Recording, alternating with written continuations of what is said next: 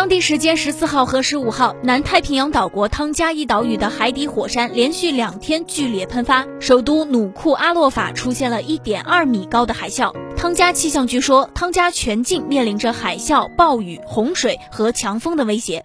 还有专家预测，火山喷发很有可能会持续数周或数月。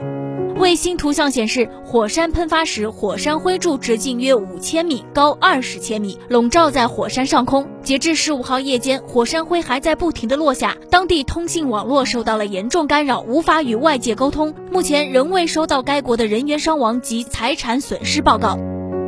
社交媒体上的视频显示，巨浪冲上了海岸，淹没道路，涌入民宅。有汤加民众形容称：“我们的家在摇动，之后海浪来了，我的弟弟还以为是附近发生了炸弹爆炸。”此次喷发还对太平洋地区产生了重大影响。汤加周边国家斐济和萨摩亚均发布了海啸警报。新西兰十五号发布警告，北部和东部沿海地区可能会受到巨大海浪袭击，该国军方正在随时待命。